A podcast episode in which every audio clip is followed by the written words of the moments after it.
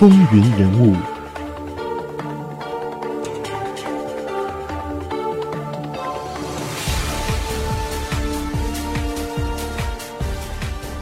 欢迎回到风云人物。好，我们刚才呢是讲述了杰弗逊他早年的生涯以及接受教育的一些情况。可以说，他真的是一位天资非常聪慧的学生。他学习了非常的多，而且从很小的时候开始啊，他就学习像古拉丁文、古希腊文，还有很多像自然科学以及艺术方面的知识。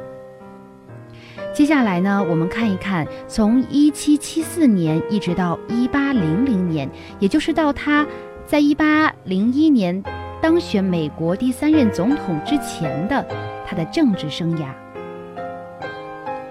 杰弗逊在维吉尼亚州的城镇自治议会当中执法，他呢，在一七七四年的时候写下了英属美洲民权概观。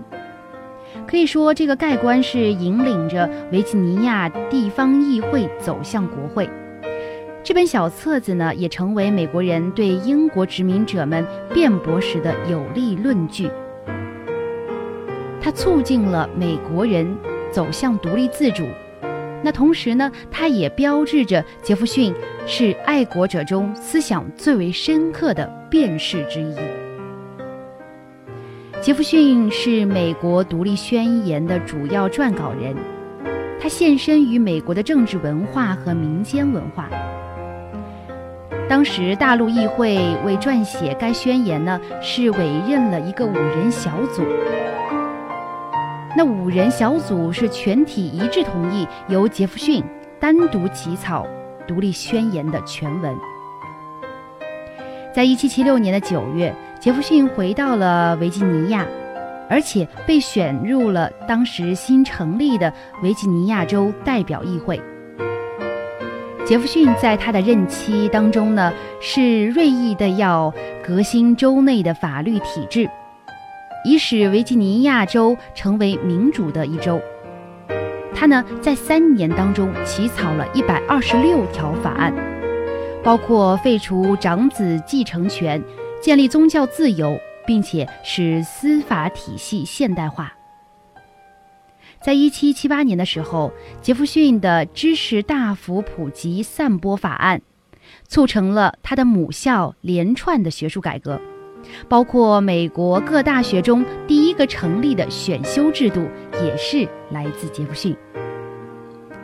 杰弗逊在一七七九年到一七八一年间呢，是担任维吉尼亚州的州长。他呀，不断的在威廉与玛丽学院中呼吁教育改革，包括全国首创由学生自治的荣誉法则。在一七七九年的时候，在他的指示下，威廉与玛丽学院委任乔治·威勒为美国各大学中首位法学教授。因为对改革的进程不满，杰弗逊后来创立了维吉尼亚大学，成为美国第一所与宗教学说完全无关的高等学院。维吉尼亚两次在杰弗逊主政期间遭到了英军的入侵，那因此呢，他当时也是遭到了大家非常激愤的反应。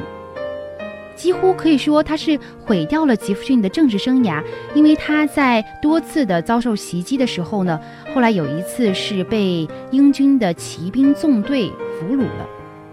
不过后来他还是脱身成功。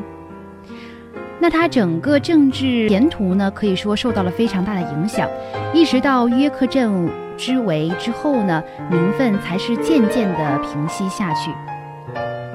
杰弗逊在一七八五年到一七八九年间担任驻法国的使节，他没有参与到合众国宪法议会。那后来呢？虽然他逐渐的是支持这部宪法，却认为新宪缺乏权利法案，有缺陷。那后来他从法国返回美国后，就在乔治华盛顿的政府当中是担任首位美国国务卿。从此啊，他与亚历山大·汉密尔顿两人之间就开始对全国性的金融政策展开了激烈的论战。在之前我们讲述的时候也提到过，当时的华盛顿啊，其实有一个很大的职责，就是在调解双方的意见。后来呢，杰弗逊与詹姆斯·麦迪逊是创立了民主共和党，并且成为了党内的领袖。他们两人呢，与麦迪逊的竞选总干事约翰·贝克利所建立的体系，历史上就称为第一党系统。时间到了一七九三年，英法两国爆发了战争，杰弗逊呢是强烈的支持法国，而当时的汉密尔顿和华盛顿是缔结了。结伊条约，那后来他们是选择支持英国，因此呢，杰弗逊他是辞去了国务卿的任职，而且是隐退到了蒙蒂沙罗。后来因为美法两国的海军是不宣而战，那约翰亚当斯所领导的联邦党加强并且增募海陆两军，同时是开征了新税，为了战事做准备。并且在一七九八年的时候制定了克己法，还有惩治叛乱法。杰弗逊将此法呢是解读为攻击他所在的政党的一个法律，甚至是对付危险的外敌。他呢就与麦迪逊为重新集结支持者，匿名的写了肯塔基与维吉尼亚提案。他们是主张宪法所建立者仅为各州与联邦政府之间的协定。联邦政府无权行使宪法没有明文规定的事项，而各州对联邦政府各项揽权之举呢，可以视为无效。此项提案成为美国历史上首次对州权，也就是各州所拥有的权利的论述。后来，杰弗逊与纽约的阿隆博尔紧密合作，重新集结其政党。特别呢，他们是为了对付新税的开征而投入到1800年美国总统大选。联邦党是反击杰弗逊，认为他是自然神论者、无神论者，称他是基督徒的敌人。杰弗逊与博尔在选举人团中票数是并列第一，必须由当时被联邦党所控制的美国众议院决断选举结果。那经过了冗长的辩论，汉密尔顿在众议院中是说服了同党的议员，因为他认为选举过程中的流言将会腐蚀新生的美国政府，而就政治面而言呢，杰弗逊比较不具伤害性。众议院于是就在1801年2月17日决议，推举杰弗逊为总统，博尔为副总统。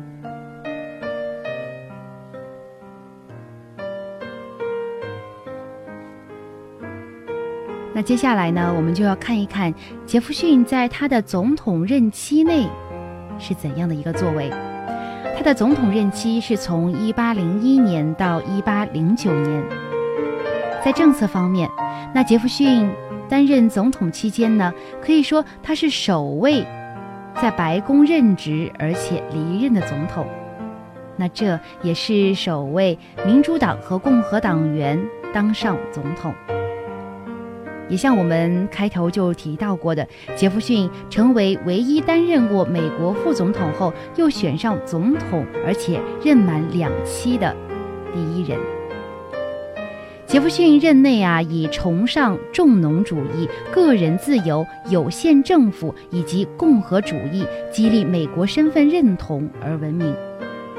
尽管杰弗逊他以建立有限政府目的。他在第一任总统任期中执行路易斯安那购地案，并且委派进行路易斯与克拉克勘探。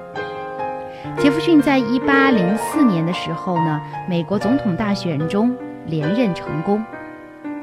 在第二任期中，主要是处理了外交问题，比如说像陷入英法之战时保持中立。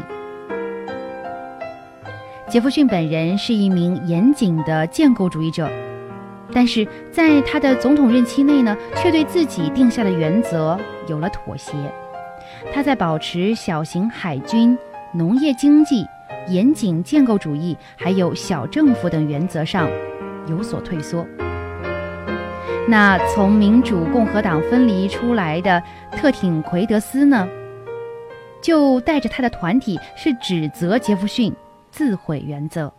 在他的任期中，美国有很多重要的事情发生，像1801年到1805年的第一次巴巴利战争，1803年的路易斯安那购地，1805年的博尔谋反，1804年的土地法。还有1804年批准美国宪法第二十条修正案。另外，还有像1804年到1806年的路易斯与克拉克勘探。在杰弗逊的一生当中，创建大学这件事情不得不提，因为他确实对美国高等学府历史的发展产生了重大的影响。在杰弗逊卸任总统职务后呢，仍是持续的活跃在公共事务当中。他投入非常大的精力，成立第一所新的高等院校，专于解除教会对校务的影响。因为他想创建一个环境，让所有的学生都能够专心致志地投入自己的学习。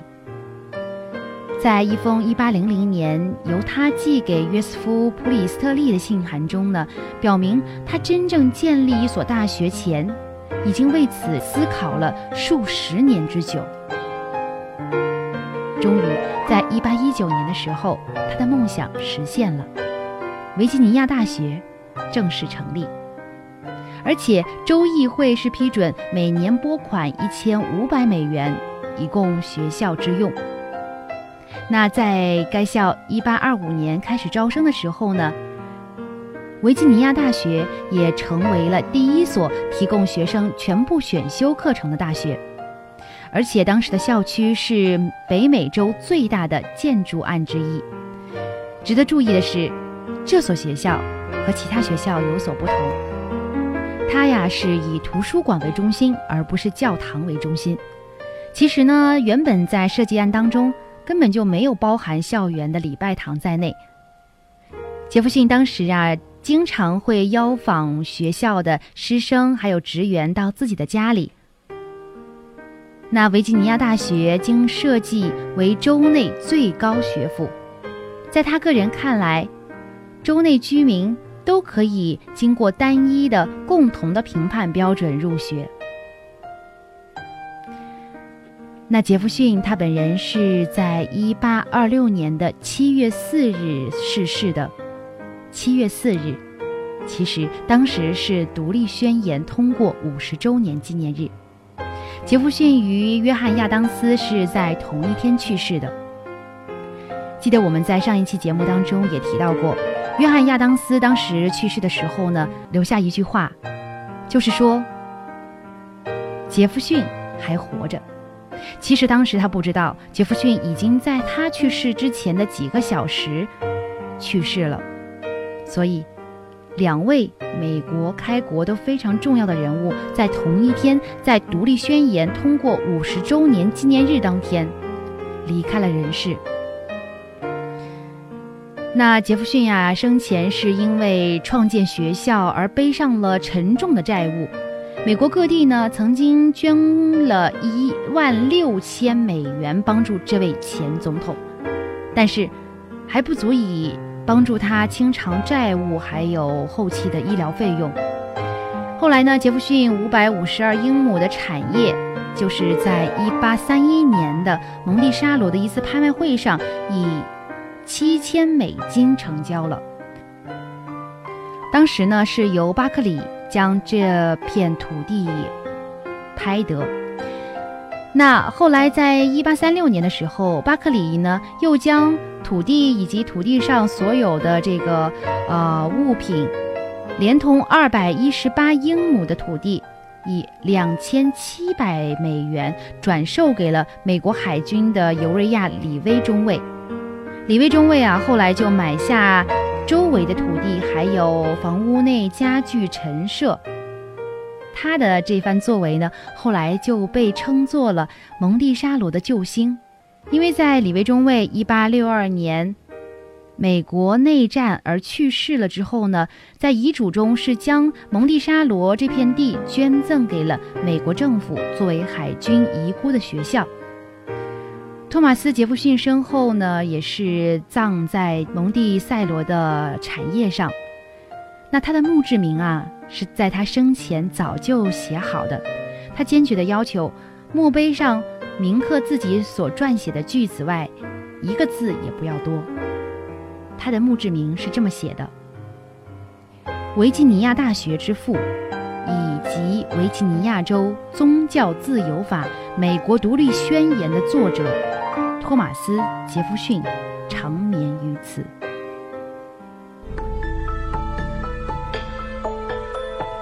风云人物，精彩稍后继续。